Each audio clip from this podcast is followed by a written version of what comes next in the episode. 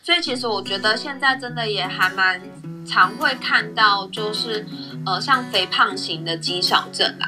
嗯，对，肥胖型的肌少症就是说它的肌肉量不高，但是脂肪相对是非常多的一个状况。嗯，对，就是胖又肌少症这样。对。对，那所以这样子的状态下，其实他的肌肉是没有办法负荷他的体重的。嗯，对，那就像其实我们这边就有一个案例，他是那时候当初来乔登的时候是五十几岁。嗯，那他那时候其实觉得自己也还好，但他主要就是觉得，哎，好像慢慢的觉得走路越来越吃力，觉得有点走不动。嗯、好，那这个走不动的话，就是刚刚 Irene 营养师有讲到的。脚脚面吧，哦，懂。部分的话，他可能走红绿灯也会有一点点困难。哦，就是走一半还没走到的，就已经变红灯的那种。对，那他当时的话，其实就很直觉的觉得我要去医院做检查。哎，对。那其实检查完之后是没有问题的。嗯。那就跟他说，其实他唯一的部分就是因为太胖。嗯。哦，了解。对，那那个个案他来这边呢、啊，他来乔登就减了十公斤嘛。好，那有一天他很可爱，他又跟营养师说：“哎，我走路终于变轻松了。”嗯，他其实就非常的雀跃。当然，他不知道啊，原来是这个问题。好，是。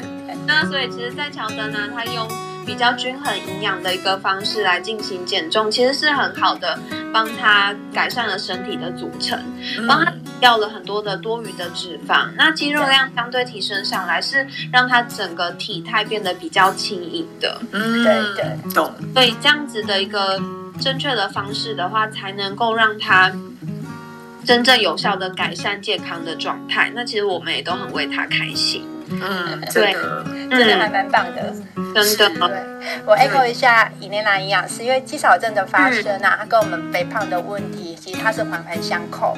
嗯，因为肥胖的因素，它就造成我们肌少症的结果。嗯，那所以造成肌少呃肥胖型的肌少症的原因呢，我们可以归纳出有四个。嗯嗯，第一个就是饮食不均衡，我们知道说呃，因为那个。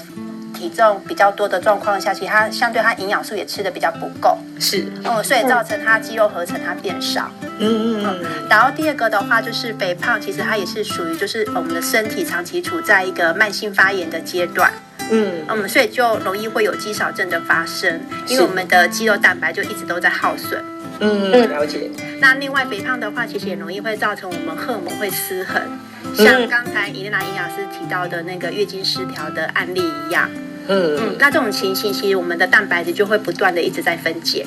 嗯，然后那个第四个维生素 D 也不足，因为我们合成肌肉，它不是只有单靠一个营养素，它不是有单靠蛋白质。那维生素 D 呢，其实它也可以帮助我们的肌肉合成。嗯，那可是我们台湾人的缺乏的缺乏的状况，其实还蛮普遍的哦。嗯，有高达九成以上，哎，就是十个人有九个人缺乏的状况。是，嗯，哦，那其实维生素 D 来源的书有很多，我觉得像鸡蛋啊跟香菇就是不错的选择。哦，这个很容易啊，还蛮常吃到的耶。就对，早上都可以吃得到那个鸡蛋，是是是。那个香菇哦，大家要选择那个有做过日光浴的香菇。真的？为什么呢？哦，对，什么样的香菇做过日光浴啊？也可以认识一下吗？有晒过的那一种香菇，因为干香菇，对，干香菇是，因为它晒过之后，它维生素 D 的含量是新鲜香菇的两倍以上哦。哦，这个赞，嗯，嗨，所以大家可以用一点那个干香菇，嗨，来做料理，其实也不错。好好好好，没问题，就是油饭里面都有啦。营养师又要讲我歪楼了。好，重点不是油饭，是干香菇。干香菇。对。那肥胖型的肌少症，其实它比起单独说只有肥胖症或者是肌少症的人啊，其实它更容易发生心血管疾病。嗯，嗯。因为等于我们的身体，它同时要承受肥胖和肌肉流失的风险。嗯。所以它的影响层面其实是更大的。是。那另外像我们的个案在减重前呢、啊，他们都会去抽血检测 CRP，就是硒反应蛋白。嗯，因为这个指标呢，它也是可以来看说我的肌肉力有没有流失的状况。是，嗯，因为有研究指出哦，CRP 它跟脂肪量它呈现正相关。嗯，然后跟肌肉量它呈现负相关，嗯、意思就是说，如果我 CRP 越高，我的脂肪量也会跟着越高，嗯、然后肌肉量就会越少。哦，了解。嗯、所以有可能就是 CRP 高的人，他的脂肪量是比较多的，对对，对。然后相对于他的肌肉量，应该也是比较少的这样子。对，就所以从 C CRP 就可以去看。嗯，可以可以当成是一个预测的指标。了解了解。那最后我觉得像肥胖啊，其实它本身就是一个营养不均衡的状态，所以其实它其实更会去加重肌少症的程度。OK，嗯，所以吃还是很重要的部分呢，真的要好好的吃食物。真的，嗯，对啊，那所以就是说，我觉得饮食的影响性其实还是非常大的。嗯嗯。那虽然说，因为其实我觉得很多人听到肌少症，因为会 focus 在肌肉，对，然后就会觉得，哎，那我要促要去刺激它，就会去选择运动。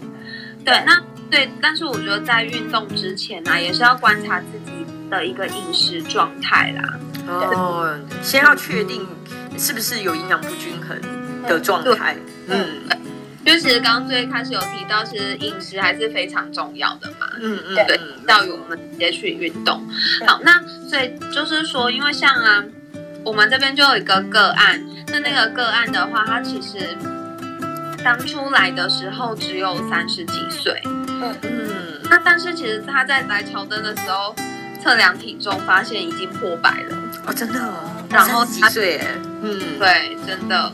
好，那其实现在肥胖的问题其实已经渐渐的年轻化了。嗯，然后再来的话，就是说他除了体重破百之外，他血压很高。嗯，对，他的他那时候是因为姑姑看不下去，所以才带他来的。哦，了解。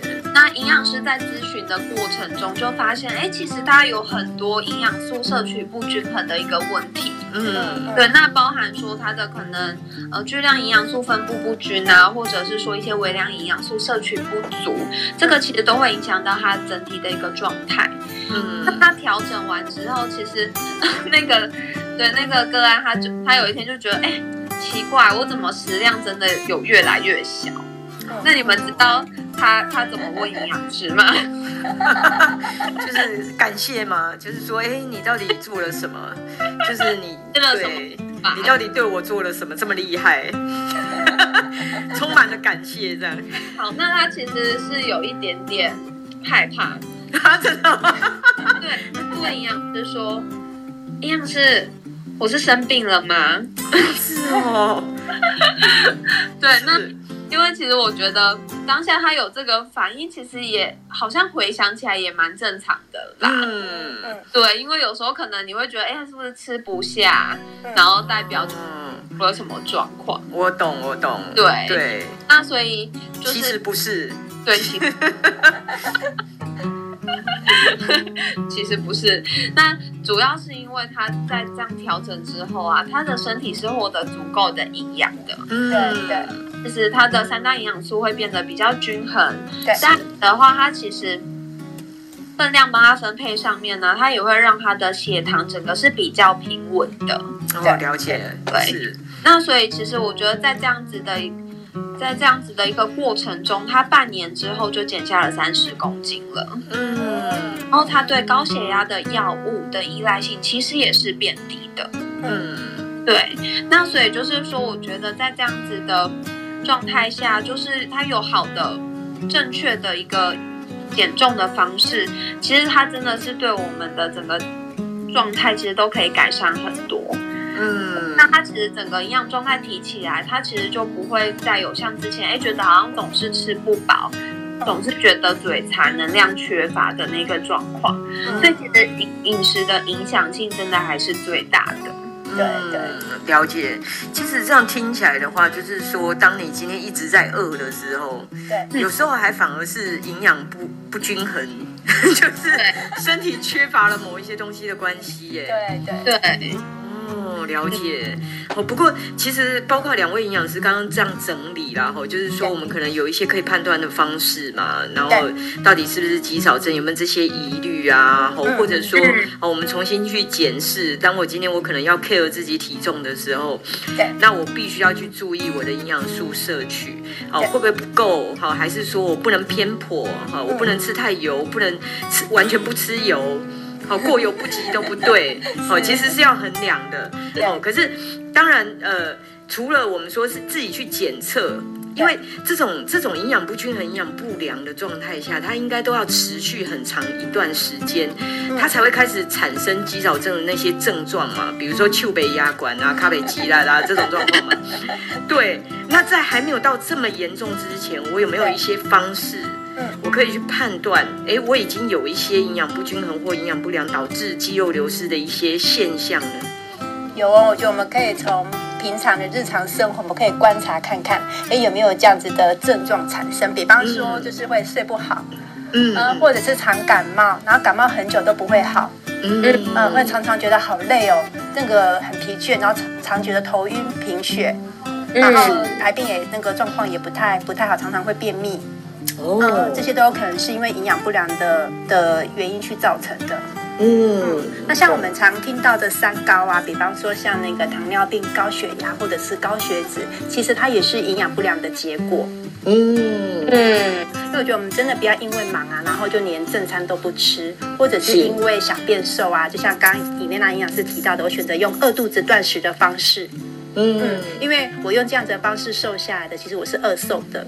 哦，懂，我是健康瘦下来的。是，那我觉得要变瘦，真的要靠吃食物。嗯，那任何的减重方式啊，都不应该破坏均衡营养的原则。我觉得要让饮食回归到正确的营养素比例。啊，我觉得这样不仅可以解决营养不良的问题，也可以让你瘦的有力气、有活力。嗯，这样才是一个健康的饮食方式。嗯，真的，其实说实在的哦，就是刚刚营养师分析完之后，其实对，真的，我我我一直觉得就是说哈，营养师都是在传福一个传传达正念，就是大家其实真的不要那么的辛苦，就是少吃不吃啊，对，然后让自己饿肚子啊，其实反而不好。对，对，就是说，你看一直饿肚子的状况下，其实还是有可能一直胖哎、欸。像刚刚那个伊莲娜营养师提到的个案，对，哦，甚至会一直很饿，哦，因为我我相信他绝对不是就是故意要把自己好可能体重吃到这么多嘛，一定就是哎个抵腰抵抵腰，所以其实好像还蛮常听到，就是说可能会有一些人就是很奇怪，就是一天到晚都在饿。对，然后家人都觉得说你根本骗人哦，就是，可是其实是有可能的，他可能是营养素缺乏的状态。对，嗯嗯，所以应该是说，就是当然今天那个两位营养师来嘛，就是一定要趁这个机会，就是呃疑似刚刚自己对号入座的哦，有没有？就是 现在自己对号入座做得很稳的这些听众朋友。一定，很想知道，那我们怎么样从营养来解决肌少症的问题？如果假设啦，好，比如说，好那个自己讲自己便秘，这样好像很好笑哈。比如说，好 那个有便秘的情况啦，或者是注意力不集中啊，对，哦，或者是睡不好啊，哦，这样的情况就是，哎，好像我也有点担心，哦，就是对我怕我大腿的肌力，哎，最近好像真的也比较。比较没有力气哈，但这样的状态下，我要怎么从营养去解决呢？好，那因为其实我觉得，呃，饮食饮食真的非常重要啊，大家每天都要吃嘛。对，是。对，那所以我想先问一下 Megan，像你平常在吃东西呀、啊，你自己都习惯是选择想吃的，还是你需要吃的东西？哦，这个这个非常明确，这个答案非常明确，当然是想吃的。对，那个有营养师就是会想说，你都已经 跟我们相处了这么久了，还在吃想吃的。对，其实我只是帮一般民众提出来他内心的呼喊，嗯，他内心的想法。好，那因为其实我觉得想吃跟身体需要吃的，其实两件事是并不冲突的啦。嗯，好，那关键在什么？关键在于我们要用心去了解我们要放进口中的那个食物。嗯 OK，了解。那你了解它之后，你就会想要它。那 再来的话，需要它，你就会获得它。真的很有哲理耶，真的。虽然你才十八岁，对啊，不好意思。真的。那所以就是说，请大家还是尽量优先选择我们身体需要的啦。嗯。当你了解之后，其实我觉得这中间的连接，其实真的是会让。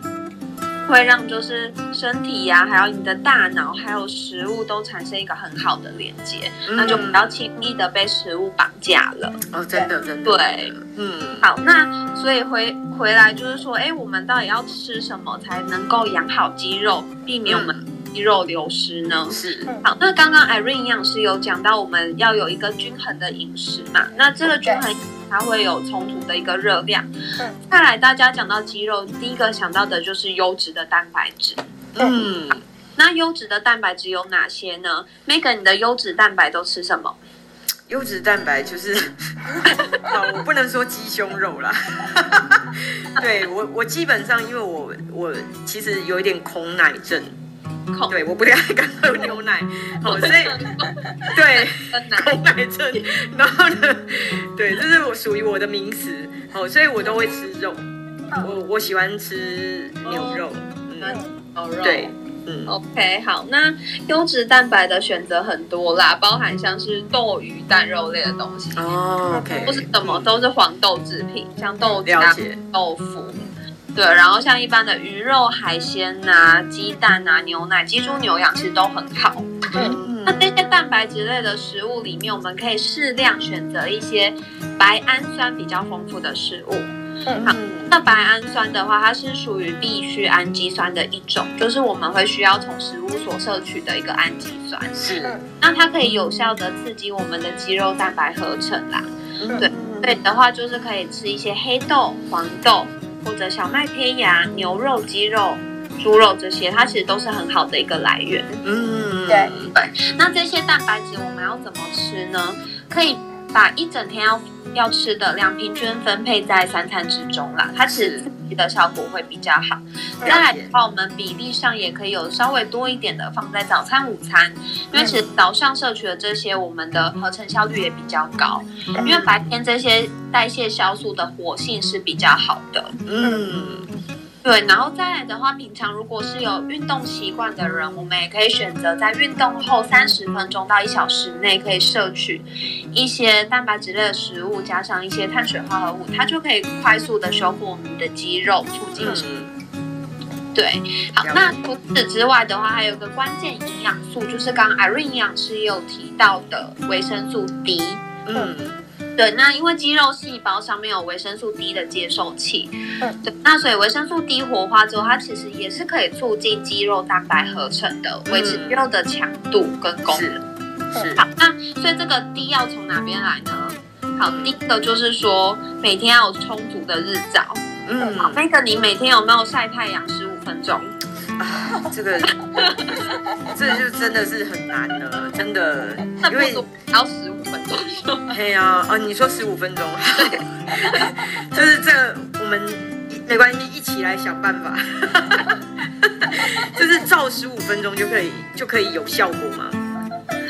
好，对，其实我们照十五分钟的话就 OK。OK，对，了解。台湾人有一个问题，像刚刚 Irene 营养师有提到，是缺乏比例很高，有到九成嘛。对，嗯。那其实还有一个原因就是，真的台湾人很喜欢防晒。欸，真的，没错，因为一晒就会黑呀，啊。对，我可能晒十五分钟，我又变黑了。真的，我很容易黑，非常容易黑。好，那我觉得这个部分的话，就是说，哎，真的你平常不不爱晒的，那我们就是可以，就是借由一些食物来帮忙啦。嗯，那很多人会有个迷思，说，哎，我是不是吃什么呃缺什么，然后就要去吃什么样的保健食品？对对，但是其实我觉得还是建议大家优先选择食物的来源啦。嗯，它其实不管是吸收率。吸收率比较好，再来的话，它其实也会避免一些过多补充的一个风险。对对，有哪些食物富含维生素 D 呢？刚刚 Irene 营养师提到的是牛奶，然后跟喜欢晒日光浴的香菇嘛。是是是，没错。那再来的话，其实还有很大部分是来自于油脂丰富的鱼类，嗯、比如我想鲑鱼、青鱼、秋刀鱼这些。对。然后再来的话，像一些起起死蛋黄、黑木耳、晒过太阳的黑木耳，对这个部分的话，其实也都有。嗯，懂。所以晒过太阳的黑木耳，好，以后就是把黑木耳跟干香菇都拿，不是把香菇跟黑木耳拿出去晒一下，对，晒太阳。了解。那除了刚刚尹丽兰营养师提到的优质蛋白质啊，还有维生素 D 之外，我觉得还有一个营养素的摄取也很重要哦。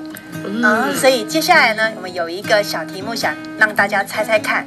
呃，卫福部呢，他之前有调查我们台湾女生啊矿物质缺乏的比例。那我现在大家请猜一下哦，呃，哪一个的缺乏比例是最高的？那一共有四个。嗯，第一个是钙，然后镁、锌、铁。嗯，钙、镁、锌。铁这四个矿物质，大家觉得哪一个我们缺乏的比例是最高？好，这个时候一一样是我代表大家了，好不好？我刚刚有接收了一下讯息，对，我雷达有接收一下讯息，我觉得底下的听众他们比较想要猜镁，猜镁吗？对，就是猜镁，因为说实在的，钙啊、锌啊、铁啊，大家其实都一般常听到，对对对。那美的话，就是不是那么容易。感觉啦，哈，不是那么容易摄取。那我觉得很多的那个媒体讯息啊，告诉我们说，我们因为缺美，所以要去补营养品。哦，有，有，对 对对，但也有听到，我有听过。嗯，那其实我们吃到美的机会，其实真的还不算低。嗯，呃，起起码都还有七十几 percent，我们可以吃到美的这个营养素。哦，这么高哦。对，那反而其实有另外一个哦缺乏的比例，是我们连吃到的量大概只有一半而已。嗯，所以其实答案是钙啊，真的。对，因为钙质的建议量其实是每天要吃到一千毫克。嗯，对。那有营养调查发现到，其实我们台湾人吃到的比例其实大概只有五百多而已。所以缺乏的状况其实还还蛮量还蛮多的，而且这个营养素我们缺乏的比例就大概有百分之八十的国人都吃不够。嗯，八成，所以其实比例也蛮高的。是，嗯。那因为我们钙吃不够的状况下，我们很容易会有骨质疏松症的问题。嗯，那这样子我们的骨架其实它就没有办法去支撑我们的肌肉。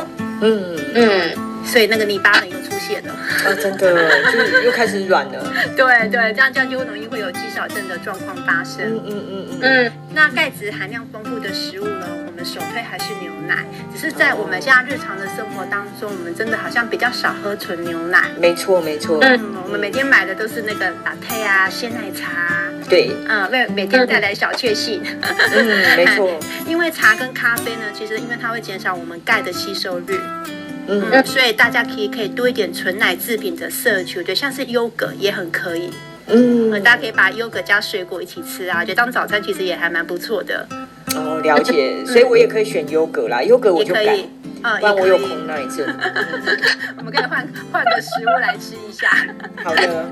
那其他钙质丰富的食物呢？还有豆制品，像是豆腐啊，还有黑豆。嗯嗯。那另另外那个绿色的蔬菜，其实也是钙质很棒的来源哦。是。嗯，那像颜色越深绿色的，其实它的含钙量就越高。嗯。哦，比方说像芥蓝菜啊、地瓜叶还有苋菜，哎，都是很好的选择。嗯嗯，了解。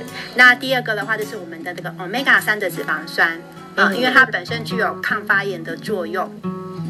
那像刚才我们有提到说，肥胖啊，它会让我们的身体容易发炎，是，所以就会造成我们的蛋白质消耗会比较多，那容易就会有肌少症的发生。嗯，嗯，那我们就可以多吃，呃，就该说我们可以选择这一类的食物来帮助我们身体灭火，缓解发炎的，哦，就是不要让它发炎。对，不要让它继续烧了。嗯，了解。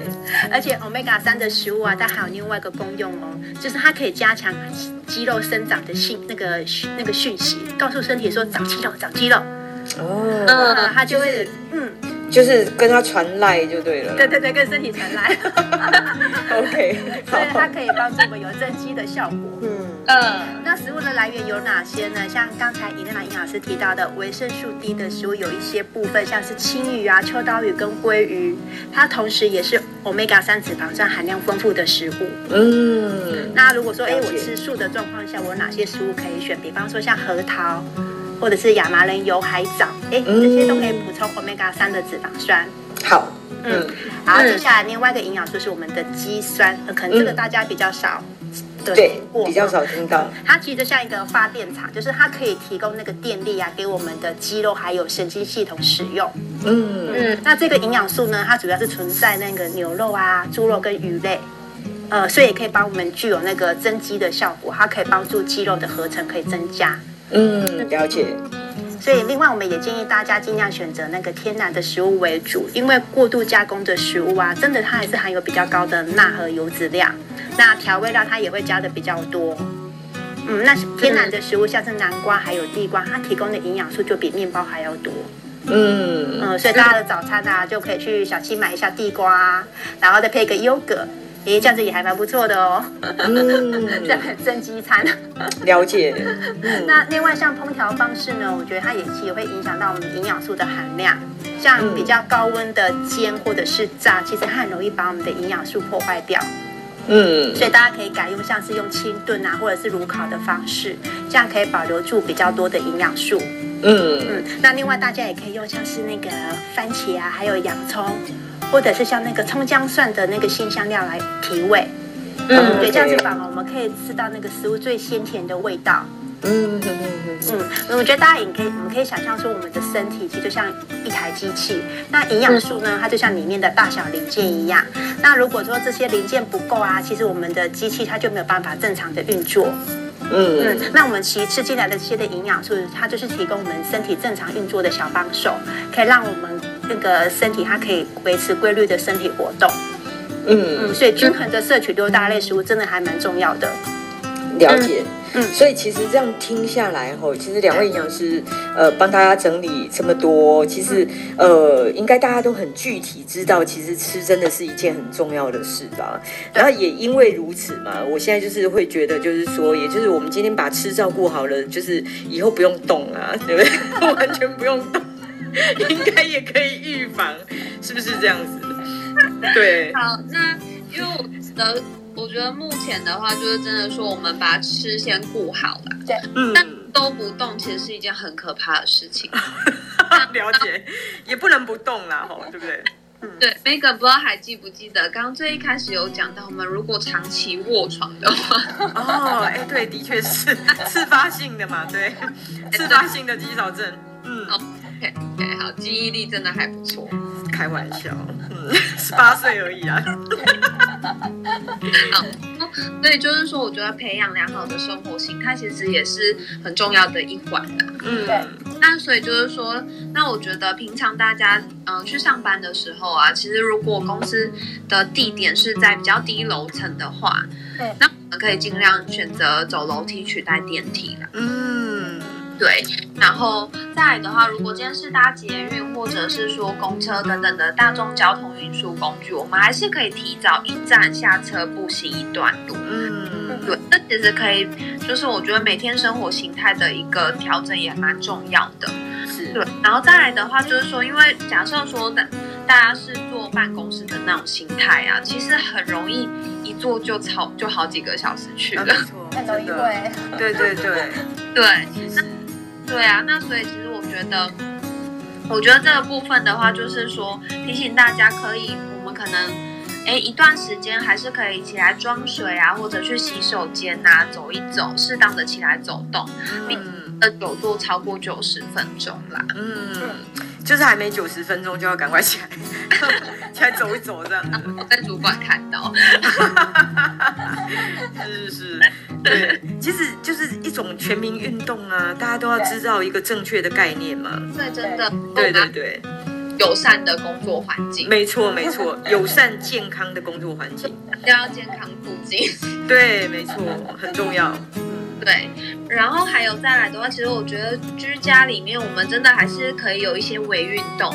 那我觉得相信我，如果是我们的铁粉的话，一定知道我们其实节目里面有提过啦。嗯，那有有有。像如果做家事的话，我们六十公斤的人，他拖地三十分钟就可以消耗一百一十大卡。嗯，可以维持，那也不少哎。对对，真的也是不少。对。这个部分的话，它其实就是属于我们非运动性的活动产热，嗯、对。但是真的不要小看它，因为它我们真的要活就要动啦。嗯，那我觉得平常这些日常活动对于身体的一个状态，其实也都蛮重要的。比如说做家事啊、倒水啊、工作等等的。嗯，对。那所以这个部分的话，我觉得平常的生活形态培养好了，那最重要的话，我们还是回归到。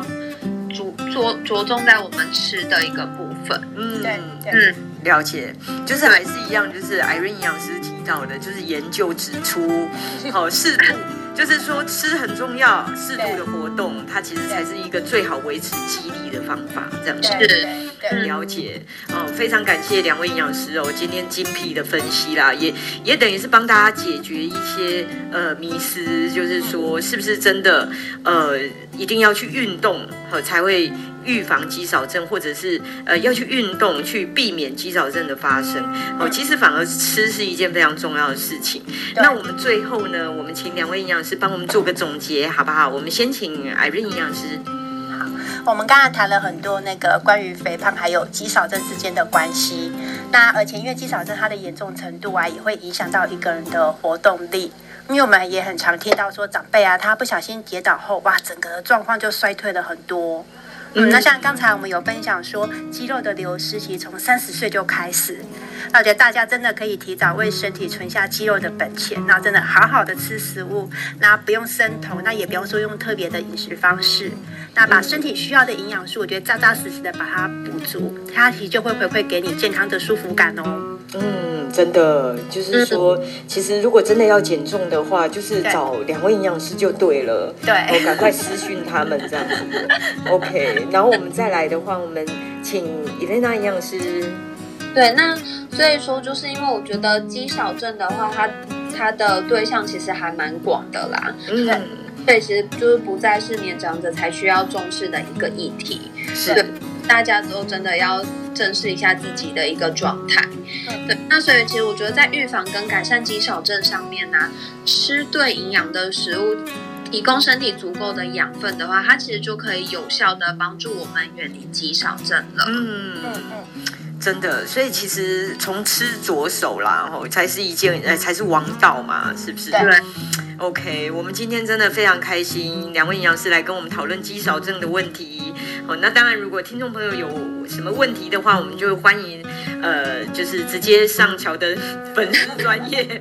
好，然后如果觉得今天听的还不过瘾的，没关系，我们之后会有 Podcast。好，然后大家再准时收听。那我们今天非常，呃，谢谢两位营养师哦，谢谢 Irene 营养师，谢谢伊蕾娜营养师，谢谢。谢谢。